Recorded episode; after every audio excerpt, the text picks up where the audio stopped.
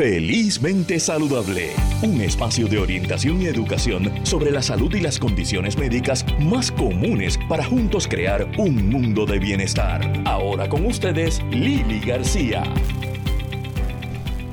Muy buenos días amigos de Radio Isla 1320 y radioisla.tv. Les habla Lili García. Bienvenidos a otra edición de Felizmente Saludable en este sábado 13 de mayo, caluroso acá en el área metro eh, con algunos aguaceritos para refrescar el ambiente en este fin de semana literalmente de madre. Eh, tenemos hoy un programa bien interesante. Vamos a estar conociendo una profesión que aunque no es nueva, eh, no muchas personas, incluyéndome a mí, no me enteré hasta este año que en Puerto Rico existía. Y estoy hablando de el nurse practitioner o la enfermera de práctica avanzada.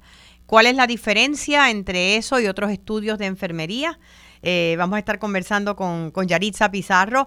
Además, la fibromialgia y las emociones. Sabemos que hay asuntos no resueltos en la gran mayoría de las mujeres, que son la mayoría de las pacientes de fibromialgia. Eh, ¿Por qué? ¿Qué hay ahí? ¿Con qué hay que trabajar? Y vamos a hablar acerca de la hepatitis. La hepatitis es una condición eh, que se define como una inflamación del hígado. Pero eh, hay uno o hay varios tipos de hepatitis. ¿Y, qué ocurre cuando esta condición o esta enfermedad no es tratada a tiempo? Tenemos con nosotros al gastroenterólogo, doctor Ahmed Morales, nuevamente con nosotros acá en Felizmente Saludable. Eh, doctor Morales, bienvenido y gracias por estar con nosotros. Por supuesto, buenos días, encantado de estar con ustedes. Hábleme un poquito de, cuando hablamos de hepatitis, ¿es una condición o hay varios tipos de hepatitis? Sí, hepatitis, este, lo que pues significa en el estricto sentido de la palabra es que pues, el hígado se inflama, que pudiera ser por muchísimas razones, pudieran ser por razones, por ejemplo, hepatitis virales, hepatitis por medicamentos, entre otras causas, pero las más comunes que vemos somos las que las llamamos la hepatitis por, por los virus de los, los virus de hepatitis C, de hepatitis C de diferentes hepatitis A, hepatitis B, que también los podemos ver este comúnmente entre nuestros pacientes. Ok, entonces el virus de la hepatitis, eh, ¿cómo se transfiere? ¿Cómo se, eh, se, se agarra? ¿Cómo nos contagiamos?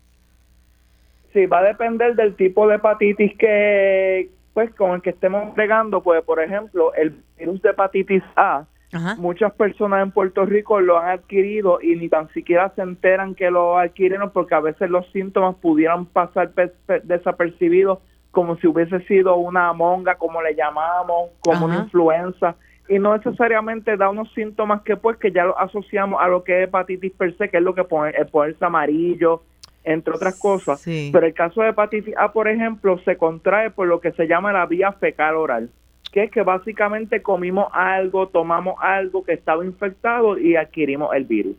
Hepatitis B, por ejemplo, pudiera ser a través de la sangre, o por contacto sexual con personas infectadas. Okay. Y hepatitis C eh, tradicionalmente se puede adquirir por el uso de agujas intravenosa y las personas que se transfundieron sangre antes del 1990, cuando el virus no se conocía y pues no se, no se chequeaba la sangre adecuadamente para el virus, pues muchas personas también se infectaron de esa manera. Ok, vamos por parte. En el caso de la B, eh, ¿también eh, escasean los síntomas hasta que ya es muy tarde? En hepatitis B usualmente eh, los síntomas pudieran ser más dramáticos, vamos a decir, y más de alerta, porque si da la hepatitis B aguda, pues el paciente se pone amarillo, le da fiebre, tiene dolor en el, en el abdomen, en el lado derecho específicamente. También pudiera suceder con la A pero la A también pudiera también pasar desapercibida como quien dice. Y la hepatitis C es la más que hay que tener ojo avisor porque la hepatitis C virtualmente la gente que se contagia no tiene ningún tipo de síntomas. Y ni tan ah. siquiera se enteran que tienen el virus hasta que, por ejemplo, le hacen pruebas de laboratorio, de rutina, por ejemplo, por vamos a decir, enzimas del hígado altas, y sale a reducir que lo tienen, y a lo mejor ni se enteraron nunca en su vida que tenían el virus. Ok, entonces en términos generales, si es tan difícil detectarla a tiempo, ¿verdad? Eh, eh, porque no hay síntomas.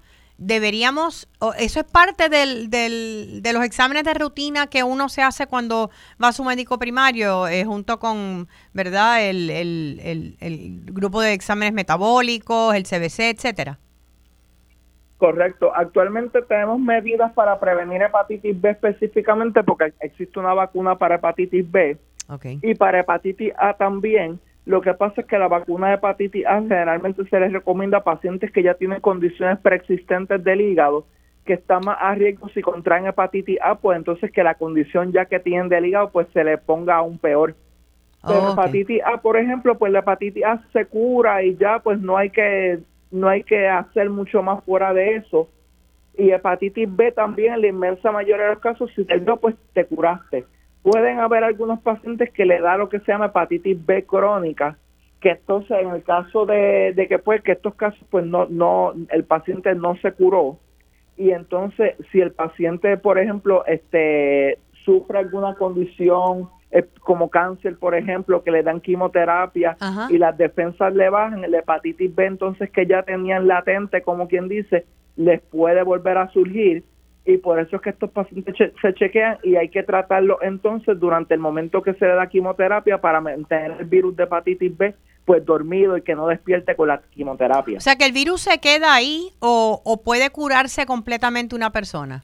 Exacto, en el, caso de hepatitis B pudiera suceder eso. El caso de hepatitis C es raro que se cure por sí sola y requiere tratamientos para curarlo, que actualmente los tenemos. ¿Cuáles son los tratamientos, eh, tanto para la A, B o C? La A se cura por sí sola. Esto lo puede visualizar como una persona que le dio influenza, por ejemplo, o catarro, algún tipo de virus de esa manera, pues que no hay ningún tratamiento directo para eso, fuera de tratamiento pues de Tilenol para la fiebre, claro. Eh, estar bien hidratado, cosas así. Pues, manejar síntomas, manejar síntomas. Exacto, manejar síntomas y el paciente pues se cura por sí solo. La B, como te dije, podría ser una cajita de Pandora, si el paciente se cura o no se cura, puede estar vigilante, pero la inmensa mayoría se cura y no hay que hacer más nada al respecto. El caso de la hepatitis C, como te estaba mencionando anteriormente, el paciente no se cura por sí solo, su sistema inmunológico no logra eliminar el virus y requiere este varios tratamientos que actualmente están en el mercado para entonces poder tratar el virus y erradicarlo. ¿Y si se puede erradicar con tratamiento? Correcto. Sí. Eh, en el pasado el, tratamiento de hepatitis C, este, el chance de eliminar el virus era bien bajo. Estábamos hablando de entre quizás 20, 30% de lo mucho. Y era una combinación de inyecciones con pastillas. Pero actualmente, pues en los últimos 5 o 6 años, el tratamiento de hepatitis C se ha revolucionado de tal manera que ahora estamos hablando de, curas del virus con apenas pastillas por 8 semanas o 12 semanas, dependiendo cuál sea el tratamiento que escojamos para lograr eliminar el virus de los pacientes. Y actualmente con los tratamientos nuevos que hay, yo todavía no he visto ningún paciente que no haya logrado curarse con los tratamientos que hay hoy en día. Hay, eh, bueno, una de las preocupaciones mayores, por supuesto, la hepatitis B, que, eh, que puede ser eh, transmitida a través del contacto sexual.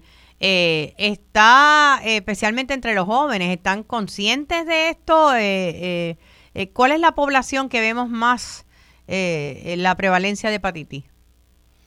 Sí, la hepatitis B se ve frecuentemente o, tradicionalmente se ve más en los países este, de pobres recursos, entiéndase como por ejemplo los países de África, Asia, donde la vacunación de hepatitis B pues quizás no es la, la más adecuada y muchos pacientes se, se les eh, contagiaron con el virus aún desde el nacimiento porque se contagiaron de, de contacto de la madre al feto al momento de ah, nacer. Pero en los países como por ejemplo Puerto Rico y Estados Unidos, ya todos los bebés están siendo vacunados contra hepatitis B, que actualmente pues el ver casos de hepatitis B en Puerto Rico es bien raro, a menos que no sea un caso como te estoy mencionando, un paciente pues que no se haya vacunado. Claro. Eh, y el, entonces la más común sería cuál? La C, la, la por aguja. Eh, por, Exacto, esa es la que esa es la que yo veo más frecuentemente, porque como te dije, como la hepatitis A se cura, pues esos pacientes usualmente no llegan a mi oficina y como uno se entera que el paciente le dio hepatitis A, pues cuando cuando uno hace los perfiles de hepatitis en los laboratorios, pues el paciente sale que tiene los anticuerpos presentes contra la hepatitis A, pero que eso no significa, como te dije, que el paciente tiene hepatitis A. Lo que significa que fue que sí, que le dio un momento dado, pero ya se curó y se acabó y pues tiene presente los anticuerpos como lo que pasa con los pacientes que les da varicela. O sea, que puede ser que ni se enteraran. Puede ser que, ni tienen los anticuerpos presentes, pero no es que tienen varicela. Eso es la evidencia que el paciente le dio la condición. Ok, o sea que eh, podemos entender que dentro de lo que podría ser grave, ¿verdad? Si no se trata, eh, eh, generalmente se va sola y la prevalencia en Puerto Rico no es tan alta tal vez como, como en otros países. Sí, en Puerto Rico hepatitis a, a muchos pacientes le ha dado, como dije, por el, el contacto, como te estaba diciendo, fecal oral Quizás en el pasado se veían más casos de hepatitis A porque quizás pues el manejo de los alimentos, el manejo del agua, pues quizás no era el más apropiado. Seguro. Pero pues los tiempos modernos que estamos viviendo, quizás pues la prevalencia de hepatitis A no sea tanta como vamos a decir 30, 40 años atrás pero sí en países subdesarrollados tradicionalmente la prevalencia alta por esas razones que te estoy diciendo. En el caso de, de haber cualquier eh, eh, problema, en este caso la hepatitis obviamente es una inflamación del hígado, eh, ¿es el gastroenterólogo o se refieren en ocasiones ustedes a otro especialista para tratar cualquier condición que sea del hígado? Sí, tradicionalmente somos nosotros los gastroenterólogos quienes tratamos estas condiciones. Okay. Eh, eh, pero hay, especialistas también solamente para el área del hígado, ¿o no? Sí, hay gastroenterólogos que hacen unos entrenamientos adicionales que pues que les llaman gastroenterólogos hepatólogos. Okay. Esto es lo que hicieron, aparte de sus tres años de gastroenterología general, hace un año adicional de enfermedades del hígado y son especializados en exclusivamente pero el enfoque de ellos mayormente es para encaminar los pacientes hacia trasplante de hígado y manejar los pacientes post-transplantados, los medicamentos inmunosupresores que son sumamente complicados para y pues necesitan un entrenamiento adicional para esto. Claro, pero en estos momentos no planteamos que ningún paciente de hepatitis tenga que ser candidato a esto, ya que sabemos que las alternativas eh, que hay pues eh, son muchas. Correcto, hasta, hasta te voy a decir más, se está haciendo campaña en Puerto Rico para que los médicos primarios cojan unos cursos y se, se, certifiquen para poder tratar pacientes con hepatitis C y poder llegar a la cura a cada vez más y más pacientes a través de los médicos primarios. Y que solamente el médico primario pues entonces refiera al paciente que esté un poco más complicado para que nosotros los gastroenterólogos lo podamos trabajar pero que los médicos primarios podrían ser perfectamente capaces de manejar pacientes simples de hepatitis C. Excelente y que nos hace falta porque sabemos que tenemos una escasez eh, grande de muchas especialidades, entre ellas la gastroenterología. Y quería preguntarle, doctor Morales, eh, eh, cómo está trabajando, ¿verdad?, los gastroenterólogos para poder atraer y, y que se queden más puertorriqueños, más médicos y médicas en esa especialidad en Puerto Rico. Sí, este, varios de los programas de, pues, de entrenamiento que hay en, en Puerto Rico que están localizados en el hospital de veteranos y en el hospital este centro médico, pues están tratando de incentivar a los a los a estos futuros médicos a que traten de quedarse en Puerto Rico porque realmente pues la necesidad que tenemos es bien grande como quien dice pero muchas veces pues las ofertas de trabajo en Estados Unidos pues son sumamente lucrativas y a veces es un poco difícil pues tratar de atraer los médicos que se queden o que o tratar de atraer de este médicos que de allá que entonces puedan regresar a Puerto Rico pero sí las la iniciativas se están tomando y pues el gobierno ya ha tomado una serie de iniciativas también para tratar de retener estos médicos y que no se vayan. Ahora mismo tenemos eh, residencia en gastroenterología en Puerto Rico. Actualmente tenemos dos programas de entrenamiento de gastroenterología en Puerto Rico, están en el Centro Médico y en el Hospital de Veteranos. Ok, excelente. Sí, que por lo menos por ahí podemos empezar. Sí, que estamos diciendo que estamos graduando aproximadamente, este, juntando los dos programas, alrededor de seis nuevos gastroenterólogos al año. Excelente. Eh, excelente, eh, por lo menos poquito a poco. Y vamos a ir comenzando y traer los que están afuera. Eh, muchos es cuando tal vez se casan, tienen hijos y añoran a la familia, ¿no? Y entonces pues muchos regresan. Sí. Así que vamos a esperar que sea así. Entiendo, doctor Morales, que lo, estoy, lo voy a estar viendo este viernes en Ponce como parte eh, del evento de Educate sobre condiciones autoinmunes e inflamatorias en Plaza del Caribe, ¿es correcto? Correcto, nos veremos allí. Lo, para hablar sí, sobre las enfermedades inflamatorias del intestino. Así, allí vamos a estar en Plaza del Caribe. Ahora voy a dar los detalles. Muchísimas gracias, doctor Morales. Eh, ¿Nos puede indicar el, dónde está su oficina y dónde lo podemos conseguir? Sí, mi oficina está localizada en el shopping de Coto Laurel, que está al lado del hospital que se llamaba hasta los otros días Hospital San Cristóbal sí. y ahora el Hospital Menonita. Y el teléfono de la oficina es 787 708 6981. Muchísimas gracias y nos vemos esta, esta semana, este fin de semana en Ponce. Nos vemos el viernes y que tengan lindo día todos. Muchas gracias. Era el gastroenterólogo de, de Ponce, el doctor Ahmed Morales.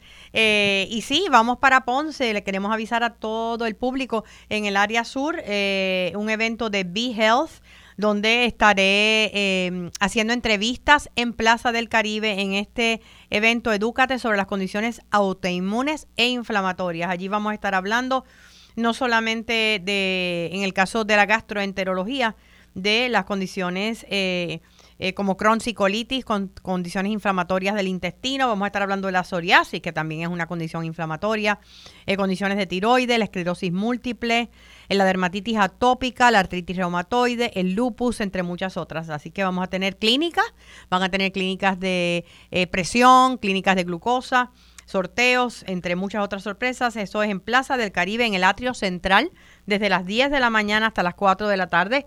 Este viernes eh, el viernes estamos aquí, ya estoy perdida en términos de fecha, el viernes 19 eh, y el sábado 20 de mayo. Así es que los invitamos a todos que pasen por allá. Eh, vamos a tener excelentes entrevistas con pacientes, con médicos y con organizaciones que apoyan a estos pacientes. Bueno, hablando de condiciones, una condición que tiene una altísima prevalencia en Puerto Rico es la condición de la fibromialgia. La fibromialgia eh, se puede definir como un trastorno crónico que generalmente se manifiesta con una sensación de dolor generalizada en todo el cuerpo y muchas veces mucho cansancio. Y son muchos los estudios que indican que las situaciones emocionales no manejadas pueden no solamente exacerbar la condición si ya estás diagnosticado o diagnosticada, sino dispararla. Tenemos con nosotros a la psicóloga clínica Talía Cuadrado. Talía, muy buenos días y gracias por estar con nosotros nuevamente. Buenos y lluviosos, Lili, gracias. Para bien sea, le hacían falta las matitas, ¿verdad que sí? Sí, sí, sí. Además, si no te da las la, lluvias de mayo, hay que, hay que mojarse un poquito, eso dice. Sabes que eh, a través de los años, ¿verdad? Trabajando con pacientes, ofreciendo charlas, eh, me he dado cuenta, y es algo que lo digo, y yo creo que todas las pacientes mujeres a quien yo he hablado eh, coinciden en que no existe una paciente de fibromialgia que no tenga unos asuntos emocionales con los cuales está trabajando o ha tenido que trabajar o no ha trabajado. Eh, e inclusive el medicamento que se utiliza para la fibromialgia eh, contiene antidepresivo. Eh, y quiero tú como psicóloga saber cuál es tu experiencia con estos pacientes y cómo lo ves. Pues lo que has dicho es totalmente correcto, o sea, eh, las, las situaciones emocionales, eh, ya sean del pasado o del presente, que no estamos trabajando, definitivamente dice ya la neurociencia que se imprimen en nuestro cuerpo.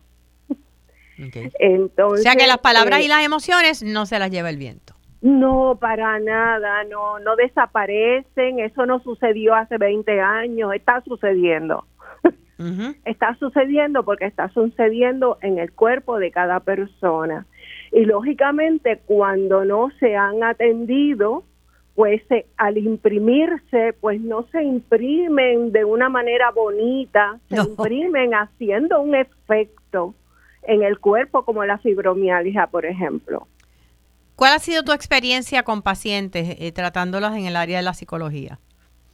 Pues mi experiencia ha sido muy buena porque una de las cosas que hay que hacer con ese tipo de pacientes no es solamente trabajarlo eventualmente, sino hacer a la persona consciente de que eso es una realidad, de que el dolor que está experimentando físico también es un dolor emocional en algún momento de su vida. Y una vez educas en ese sentido y educas también el, en el estilo de vida que la persona tiene, porque las personas con fibromialgia tienen un estilo de vida sumamente restringido al dolor. Todo lo que vayan a hacer está mediado por el dolor que sientan en ese momento.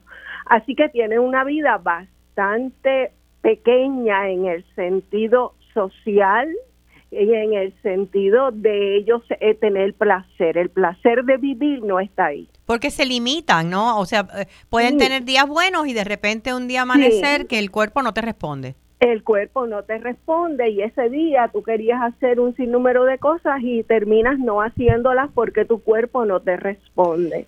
Pero una vez la persona se educa, entonces entiende que el cuerpo eh, eh, la mente y las emociones son todo uno y en ese uno es que tenemos que trabajar para, para mejorar la situación. ¿Sabes la fibromialgia aparentemente no mata a nadie, Lili. O sea, bueno, no, no, no, no, pero te puede matar tu, tu calidad de vida y tu, y tu felicidad.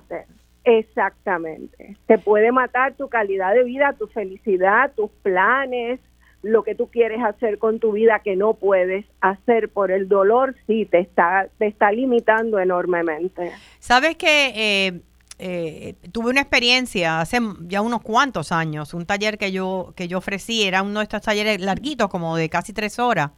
Y recuerdo que al final del taller viene esta señora y me dice, fíjate, te quería comentar que yo me, me ¿verdad? Me incapacité hace dos o tres años yo fui secretaria, asistente administrativa toda la vida, pero tengo fibromialgia y los dolores que me daban y yo no podía estar sentada todo el tiempo, me eh, con la computadora, todo eso, así es que pues me, me incapacité.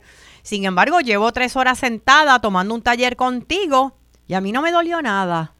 Eso. Entonces yo lo, lo único que se me ocurrió decirle y quería comentarte para ver cómo tú lo ves y le decía, porque no estaba pensando en eso porque estaba escuchando, estaba haciendo algo que se estaba disfrutando, que la estaba nutriendo. No estaba sentada en un escritorio, en un trabajo que posiblemente ya le apestaba. Exactamente. Y eso era parte del problema. Sí, entonces eh, eh, eso quiere decir que cuando comienza la persona a cambiar la forma en que ve, y hablamos de mindfulness en este sentido, eh, empieza a podría cambiar también los síntomas. Pueden cambiar los síntomas de cualquier cosa, Lili, porque recuerda que lo que nosotros sentimos se media mucho por lo que sentimos emocionalmente, físicamente, por lo que sentimos emocionalmente y por lo que pensamos sobre claro. y cómo lo trabajamos. Sin duda ninguna, cuando una persona eh, con fibromialgia entra a terapia, pues se va conociendo cada vez más. Lógicamente, ese conocerse la entusiasma con el deseo de, ok, yo puedo entonces manejar esta situación, no dejar que me maneje a mí, porque yo puedo crear espacios y situaciones que me permitan descansar de este dolor. Que lo otro es que si no lo trabajas, obviamente el dolor te controla todos los movimientos de tu vida. Entonces te hace la vida sumamente pequeña porque no puedes hacer planes con tu vida, sino que los planes son con el dolor. A ver si, a ver, puedo ir si no me duele si no me duele algo si no me duele algo. Exacto. Talía quiero eh, vamos a hacer una pausa eh, cortita. No te me vayas porque eh, quiero hablar de qué cambios en estilo de vida tal vez pueden hacer las mujeres que la mayoría como dijimos de las pacientes de fibromialgia son mujeres y, y, qué funciona. Así que regresamos en breve con más en felizmente saludable Quédate con nosotros, oriéntate, edúcate y vive felizmente saludable en Radio Isla 1320. Puede tener muchas caras. El cansancio y la falta de energía, cambios emocionales y la dificultad para concentrarte. Tu piel luce diferente y estás perdiendo cabello. O aumentas de peso sin razón alguna. Podría ser hipotiroidismo, lo que hace que tu metabolismo se ponga lento y afecta el funcionamiento de tu cuerpo. Habla con tu médico hoy, pregúntale por la prueba de TSH y presenta tu mejor. Seguimos con más en Felizmente Saludable. Ahora con ustedes, Lili García.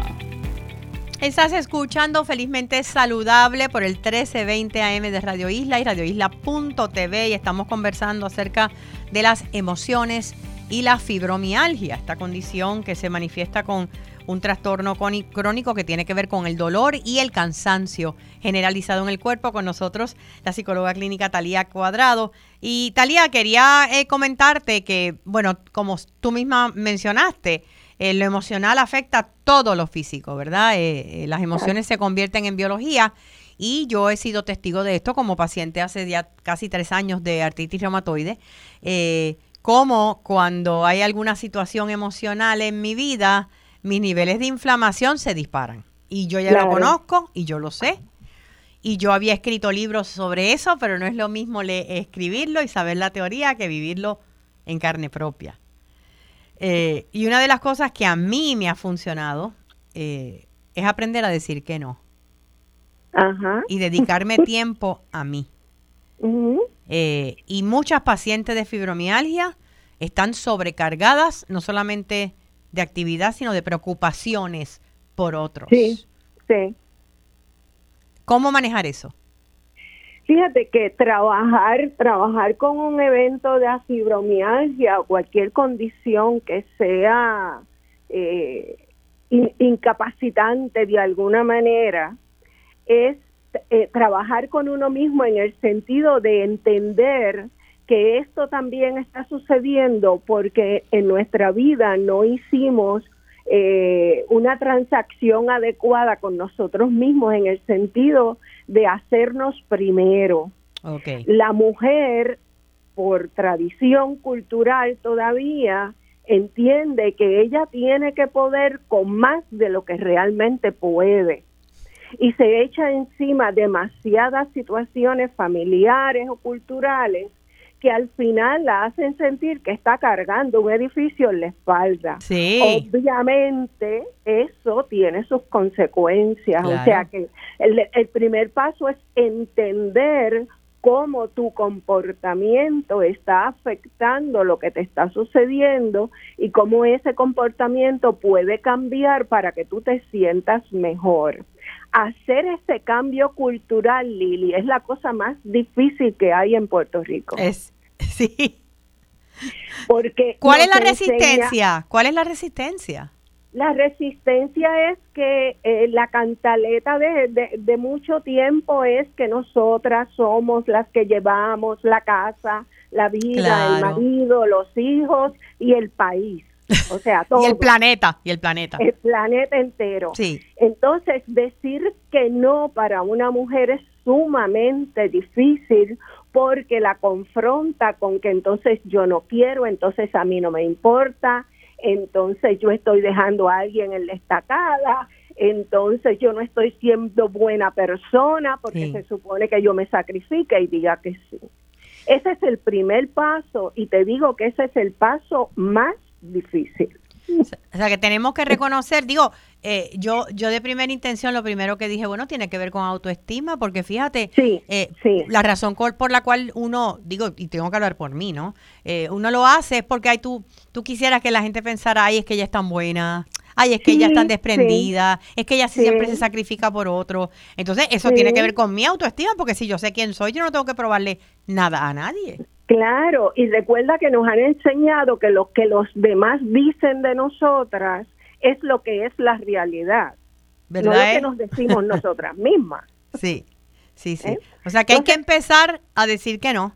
Eh, y, y, muchas de las cosas que también he visto es que, pues como, como están depresivas estas pacientes de fibromialgia, que esta depresión tiene que ver con pérdidas que no han manejado.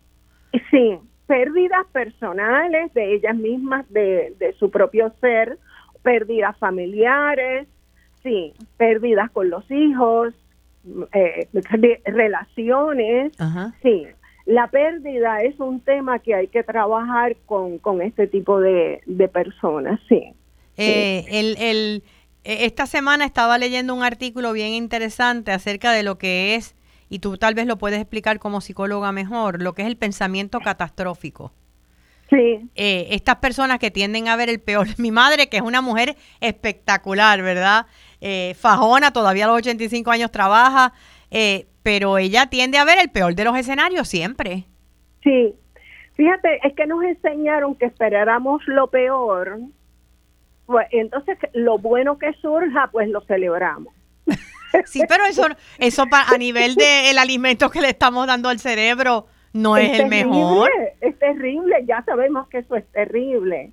Entonces, esa visión catastrófica de las cosas, ninguna mamá le dice al hijo cuando sale de la casa, cuídate, nos vemos ya mismo, todo está bien, no, ten cuidado con esto, con aquello, con lo otro, y le hace la lista terrible de las cosas que pueden, que pueden pasar. en el camino. Sí. Entonces, eh, deberíamos estar más conscientes de eso. Es, ese es otro de los pasos, estar conscientes de cómo nosotras mismas estamos alimentando el dolor. Okay. Cómo nosotras mismas estamos provocando la situación que nos está haciendo tan infelices porque nadie quiere vivir con un dolor constante. Así que eh, hacernos apropiarnos no de ese cambio y no dejarlo como pues esto es así, se quedó así y siempre me va a doler. No, no, no, tú puedes hacer mucho sobre eso. ¿Qué progreso has visto en pacientes de, específicamente fibromialgia, verdad? Pero podemos hablar de otras condiciones cuando entran en un tratamiento para manejar eh, heridas del pasado. Pues extraordinario, porque es como encontrarse contigo misma nuevamente desde otra perspectiva y saber que cada vez que señalas algo o trabajas con algo, eso tú lo sientes en tu ser, o sea, se siente, no es algo que es, es, simbólico o metafórico, no, no, es real, es real en tu cuerpo la sensación que tienes y la libertad mental y física que te provee. Claro. ¿Eh?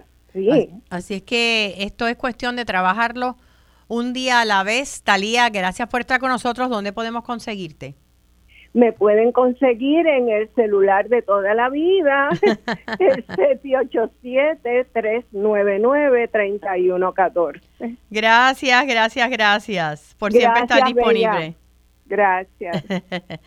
bueno, y estábamos hablando con, con Talía acerca de de la importancia de estar nosotros conocernos nosotros mismos y eso se llama mindfulness. El mindfulness o la capacidad de vivir en el presente eh, eh, tiene que ver con, sí, vivir en el presente con lo que tenemos alrededor, que vivimos en automático, con gringolas puestas y a veces no sabemos ni en qué estamos viviendo, eh, pero tiene mucho que ver también con vivir en el presente internamente, con conocernos a nosotros mismos, como, como, con saber qué es lo que nos dispara ciertas emociones y ciertos, ciertos comportamientos.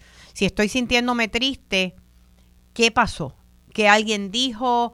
¿Qué ocurrió? Que tal vez pues le di paso a paloma y no le puse atención. Eh, y el mindfulness es algo que tú puedes desarrollar. Hay personas que tienen, no es, no es irte a meditar siete horas al yunque. El mindfulness es tener la capacidad de conectarte en el momento donde cuando más caos tengas alrededor puedas buscar un momentito, dos, tres, cuatro minutos para conocer tu mente, para escuchar tu mente y sobre todo para respirar, que es el ancla que nos conecta, ¿verdad?, con nuestro balance. Pues precisamente eh, tengo un app que lo salió al mercado el pasado mes de diciembre y se llama Respira con Lili. Es una aplicación donde puedes encontrar herramientas que te ayudan a desarrollar mayor mindfulness, paz, armonía a través de meditaciones cortas y reflexiones. Así es que pueden bajarlo para su teléfono iPhone, ¿verdad? Desde el App Store o el Android de, Google Play. Lo bajan, lo escuchan, lo prueban y, me dejan saber eh, si les gustó o no les gustó. Respira con Lili, una herramienta para mayor paz y mayor mindfulness en la vida. Bueno, constantemente tenemos personas que están desarrollándose en sus áreas eh, profesionales con nuevos retos y hay una nueva profesión. No es nueva en real, pero es, la primera vez que estamos escuchando tanto de ella en Puerto Rico. Y, siempre hablábamos, cuando hablamos de enfermería, felicidades a todas las enfermeras y enfermeros en esta semana, estos que sostienen lo que es nuestro sistema de salud realmente.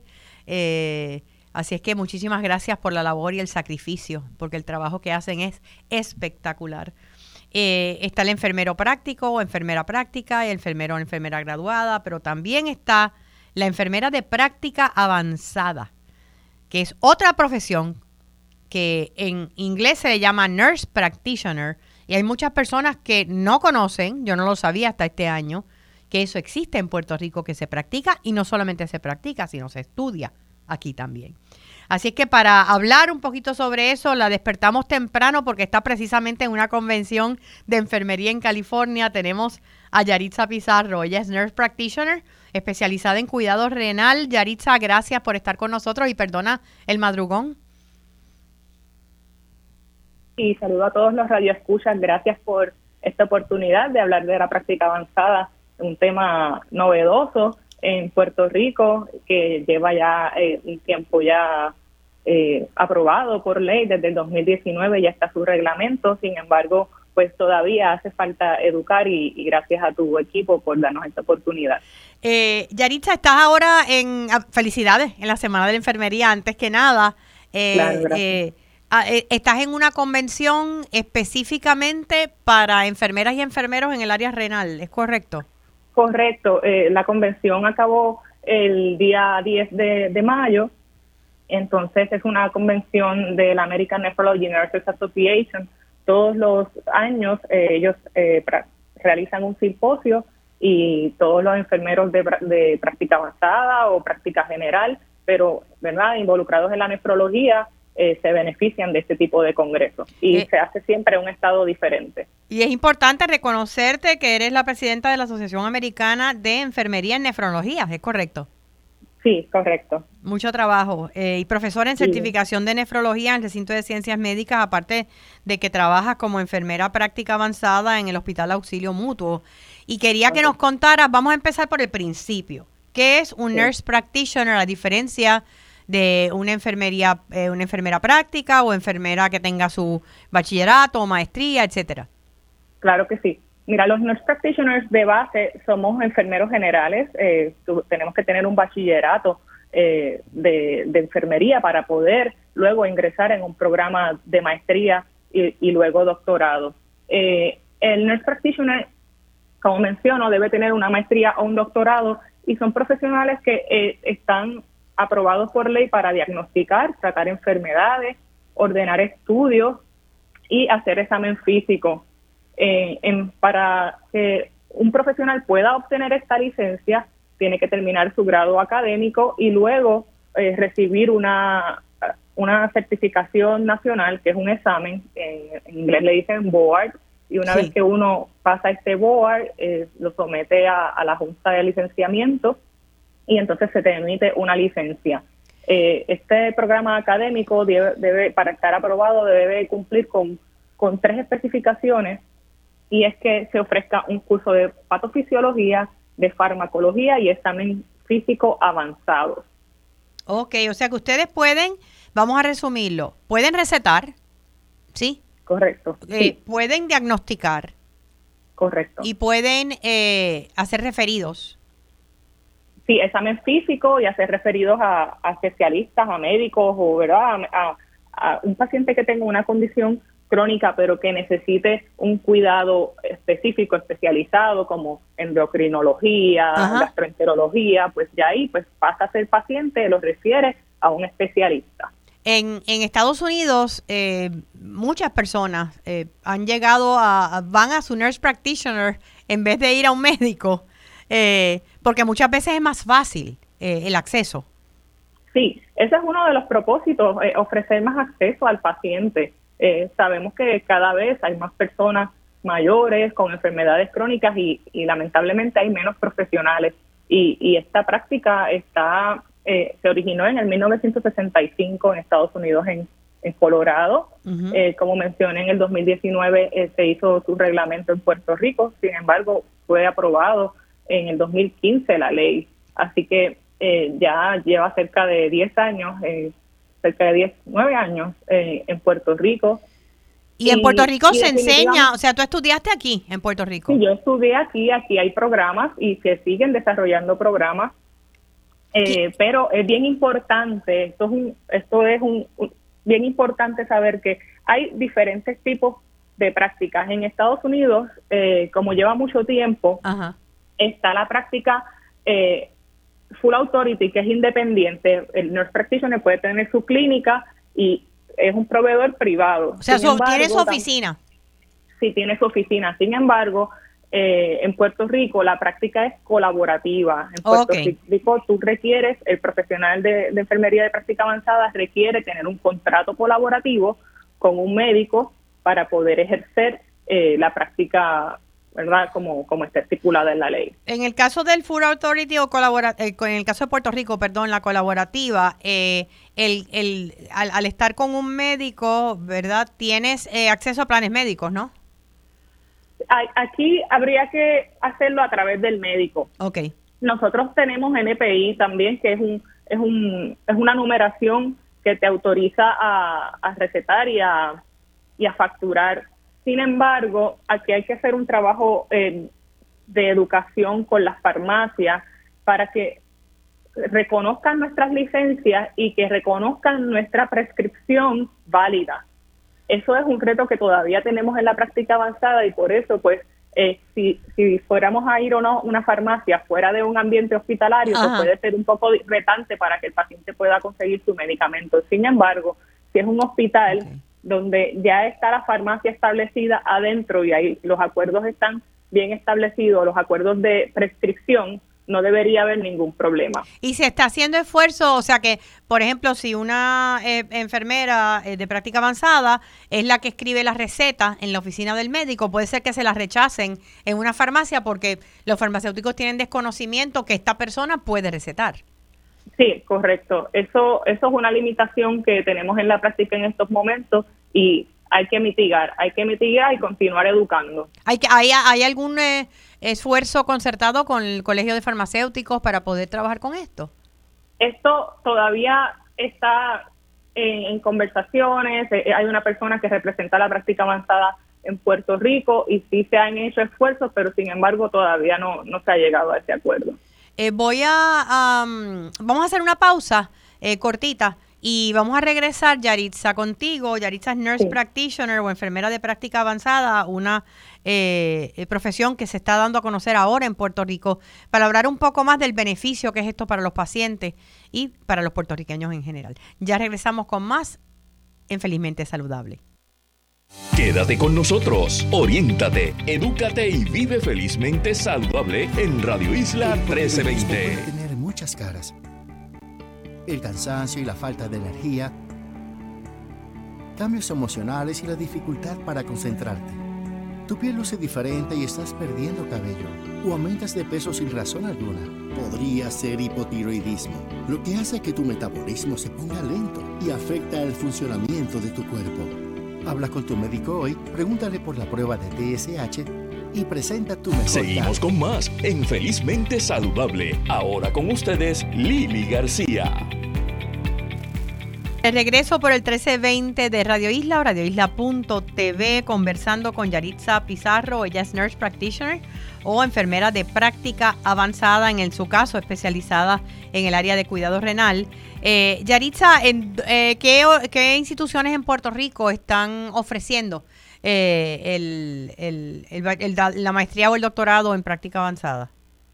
Sí, eh, el sistema de Ana Geméndez tiene un programa certificado y de ahí egresé yo. También hay un programa eh, de práctica avanzada a nivel de cuidado crítico en el hospital em, eh, y los que eran IMA San Pablo, en Bayamón, y entiendo que hay programas que se están ya desarrollando, eh, ¿verdad? Ya eso es más confidencial, pero hay programas que se están desarrollando a, nivel privado también. Pero obviamente esto requiere que tengan, que hagan sus permisos y sus sus certificaciones para poder estar en la ley y que estos estudiantes cuando se gradúen puedan sentarse a tomar un examen. Si una persona se matricula en un programa que no, no está certificado, pues no va a poder tener la oportunidad de certificarse y eso es bien importante. Eso es bien importante. Eh, mencionaste que aquí la enfermera práctica especializada o enfermero es, es colaborativa. En el caso tuyo, tú estás trabajando con un hospital. Eh, eh, pero en el caso de la mayoría, no sé cuántas nurse practitioners o cuántos hay en Puerto Rico, ¿tienen idea? Sí, bueno, en el momento en que yo me licencié, que fue en el 2020, habían 4.000 Ok, eh, bastante. sí, sí. Entonces, eh, conozco una persona que se certificó hace poco y todavía estaban entre las 4.500 aproximadamente. Ok, y, y están, porque uno de los problemas que tenemos, y lo sabes, ¿verdad? Como profesional de la salud, es la escasez de médicos que tenemos y especialmente en, en áreas rurales, especialmente fuera del área metropolitana o de las ciudades, ¿verdad? Principales en Puerto Rico. Eh, que sería ideal que hubiese médicos que tal vez estuvieran, estuvieran en una oficina, qué sé yo, dos días, eh, y pudiera haber una enfermera o enfermero de práctica avanzada cubriendo los otros días. ¿Eso es posible? Claro que sí. El, enfermero de práctica avanzada está preparado para manejar cuidado agudo, crónico, intrahospitalario y en escenarios ambulatorios.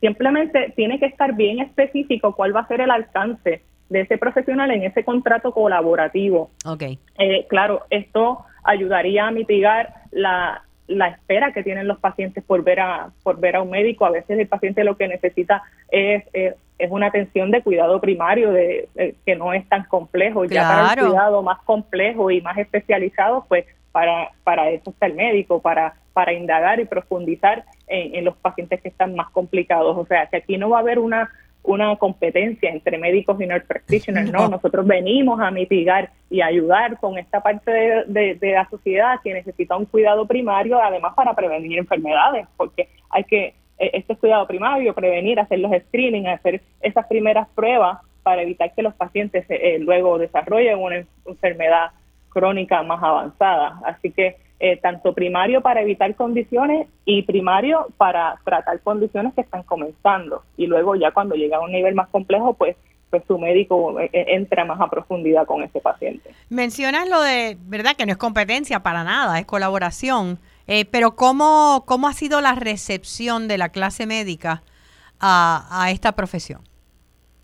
Bueno, siempre que yo hablo con un médico, sobre la práctica avanzada, ellos tienen la percepción de que, que, lo conocen y que lo, lo respaldan. Y que lo respaldan. Em, y, que lo respaldan. Y sin, em, pero sin embargo, no, no ha habido la empleabilidad que se esperaba con la necesidad que hay en nuestro país. Eh, entonces, por eso es tan importante continuar educando, porque a lo mejor no, no saben que la ley está aprobada, y o no saben cómo cómo se incorpora la práctica avanzada dentro de las clínicas. Así que eso puede ser una limitación que está eh, que evita que el, rol crezca más en la isla. Sí, no, y que, y que el paciente, tú sabes que en Puerto Rico pues nos casamos con nuestros médicos y médicas. Eh, la gente generalmente va al mismo médico por años. Entonces tú llegar y que, mira, no, este día no te va a atender eh, em, el doctor o la doctora, te va a atender Yaritza, que es la, la, nurse practitioner, y la gente puede resentirlo o, o, qué has visto tú en el público? Eh, ellos, eh, el público, cuando uno se presenta como nurse practitioner, se muestra como con curiosidad qué es esto. Okay. Sin embargo, una vez que haces la intervención, porque nuestra base es enfermería, es escuchar al paciente, es ir, es ir al detalle, porque en enfermería uno está más cerca que el paciente, que el mismo médico. Sí. Y ya como esa es nuestra base, pues ya van creando la confianza. Sin embargo, esto no va a pasar con una sola intervención. Esto a medida que, que, que se va exponiendo el, el practitioner y el paciente, integrándose en esa relación, es que se va a ir creando la confianza. Y, y ahí es que está la fortaleza. Así es, exactamente.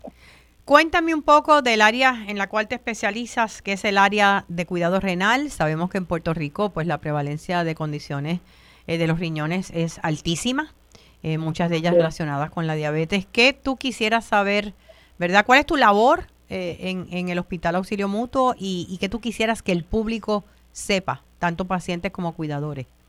Sí, en el Hospital Auxilio Mutuo yo he estado trabajando con el Centro de Trasplante eh, desde el 2014, luego he entrado en una clínica de cuidado primario en, que se llama la Corporación Española de Servicios Clínicos y también estuve trabajando en mis primeros años como enfermera de hemodiálisis.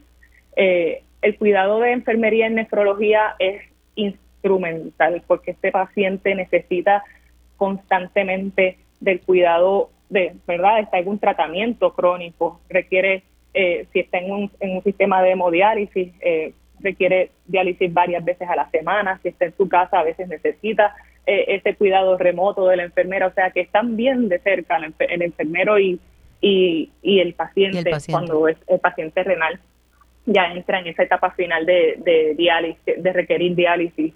Así que eh, que yo quisiera que más, más profesionales de enfermería se, se, especializaran en la práctica de nefrología, correcto. Eh, porque yo eh, no tuve una formación de, de nefrología en haciendo un bachillerato. Yo yo lo estudié más a profundidad, más a profundidad haciendo una certificación que, que duró un año, que tengo el privilegio ahora de ser profesora en esa certificación. ¿Y, la eh, hiciste también en Ana Geméndez? ¿La hiciste acá? No, la hice en, el recinto de ciencias médicas. Ok. Sí, pero con la incidencia de enfermedad renal que hay en Puerto Rico, ahora mismo hay más de 6.000 pacientes dializándose en Puerto Rico, debería haber mm, más integración en los programas de, de, bachillerato sobre lo que es la enfermedad renal y quizás alguna que otra rotación por las unidades de diálisis antes de que estos profesionales se certifiquen y tengan su licencia, para que tengan una percepción de qué es lo que es el paciente renal, que no solamente el, enfermero va a trabajar en intensivo o en sala de emergencias, que hay un cuidado, una, una condición muy prevalente en nuestro país, que hay que hablar y hay que integrar profesionales en esta, en esta práctica, porque realmente es un paciente que requiere de mucho servicio, mucha continuidad. O sea que, que tu recomendación es, eh, digo, tenemos muchísimas jóvenes y varones, ¿verdad? Aunque seguimos siendo en la profesión de enfermería, sigue siendo una mayoría mujeres. Sí, Sí, pero eh, se, van integrando varones también. Eh, pero en el Congreso, eh, en el Congreso, por ejemplo, de la American Nephrology Nurses Association, uno ve que, prevalece más el, las féminas en la profesión. Aún en Estados Unidos. Sí, sí. Aún en Estados Unidos. Y, muy importante tocar la escasez, es un, tema muy prevalente en este tiempo, es la escasez de profesionales de enfermería. Sí, y eh, eso y eso está ocurriendo, bueno, eh, no solamente en Puerto Rico, en Estados Unidos acabo de ver un, reportaje esta misma semana que de verdad eh, se me apretó el corazón de la cantidad de, enfermeras que están renunciando a sus trabajos por la forma en que se maneja también los contratos en los hospitales allá, que es diferente al de aquí. Sí, el, el, problema de escasez de enfermería no es solamente en Puerto Rico, esto está a nivel de Estados Unidos, es un problema nacional y tiene un impacto tanto en el paciente como en la economía. Y es, importante que, esto se, se, trabaje a nivel de política pública, eh, ofreciendo programas de educación, incentivos, eh, obviamente salarios, eh, hacer lo que es el staffing, que es la proporción enfermera-paciente, y permitir a la enfermera, a los enfermeros que trabajen en su en su alcance mayor, lo que le ofrece su licencia, porque usualmente ocurre mucho que al profesional se le dan a veces tareas adicionales, quizás más de secretarial, digitalización de documentos, y esto quita tiempo al profesional para el cuidado directo con el paciente. Claro, y, para eso para eso puedes contratar a un data entry o un asistente administrativo. Claro que sí. Entonces ahí son muchos pequeños detalles que van acumulando a esa carga que tiene ese profesional que al final pues a veces deciden dejar la práctica de enfermería e irse a, hacer otra cosa. Entonces, y no, y la eh, eh, pandemia ha agravado esa situación. Claro que sí, claro que sí. y el impacto que tiene esto en el cuidado del paciente, esto eh, prolonga la, la, estadía de los pacientes en los hospitales, porque obviamente van a tardarse más en recibir el servicio. Eh, la espera, la disminución en la calidad del servicio. aumento de riesgo en, en el ambiente eh, hospitalario, porque tienen más cargas, pueden ocurrir accidentes. Claro. Que hubo un caso el año pasado, en el 2019, de una enfermera que fue eh, tuvo cargos criminales por un error que tuvo en, en, una administración de un medicamento. Así que ya también hay que estar eh, más esta vez el, problema, más consciente de todo esto. Civil, no, puede ir a nivel civil, claro, claro está, y esta enfermera insertó cargo. Y, el, y, estamos claros que eh, a, medida que la quemazón emocional y física, el burnout aumenta, es imposible dar tú lo mejor en tu trabajo y es imposible eh, ser empático porque estás quemado. Claro que sí. Además que, esto va a aumentar las readmisiones en los hospitales porque claro, el paciente si se va de alta Claro. Eh, sin la información, sin la educación correcta, pues es un paciente que, que va a tener más probabilidades a readmitirse. Así que también esto va a tener un impacto en la economía de las facilidades y los hospitales. Definitivamente necesitamos más enfermeros y enfermeras de calidad en Puerto Rico. Eh, tenemos la, educación, tenemos las facilidades eh, y tenemos la necesidad. Yaritza Pizarro, gracias, felicidades en tu semana, que disfrutes los días que te quedan por allá por California. Eh, eh, que aprendas mucho y que traigas todo eso para acá para nosotros. Claro que sí. Gracias Lili y un saludo a, todas las enfermeras y enfermeros de Puerto Rico. Gracias por todo lo que hacen. Muchas gracias, Yarisa Pizarro, nurse practitioner o enfermera de práctica avanzada. Bueno, y hablando de mindfulness, y antes de despedirnos, yo creo que yo este, este fin de este mes me he estado más tiempo en Ponce, voy a estar más tiempo en Ponce que en San Juan. Voy en el 4 de junio era la librería El Candil en Ponce. Esto está como a dos cuadras de la plaza con el taller Los Secretos de las Mentes Felices. Hablé hace un ratito acerca de lo que es el mindfulness. En esta ocasión es un taller de dos horas y media. Eh, hablando sobre lo que son lo, básico, qué, qué podemos controlar, qué no, qué es la mente plena, cuál es el impacto en tu salud física y emocional, manejar personas difíciles a través del mindfulness. Eh, pueden llamar al 787-234-6906. 787-234-6906 o entran a mi página Lili García Fan Page, aquellos que estén en Facebook, Lili García Fan Page, y ahí encuentran todos los detalles para registrarse y obtener más información acerca de este taller en Ponce el domingo 4 de junio a la una de la tarde. Y nos despedimos deseándole un feliz Día de las Madres a todas las madres maravillosas allá afuera especialmente a la mía, Lilian Catalá. Eh, gracias por tanto, no hay palabras. Eh, y a todas las titís como yo, que co-criadoras, a todas las madrastras, madres adoptivas, amigas que han sido criadoras también de las madres de los hijos de otros. Así que muchísimas gracias por su labor, por su sacrificio y por su entrega. Muchas bendiciones y recuerden, la felicidad es una decisión personal. Hasta el próximo sábado.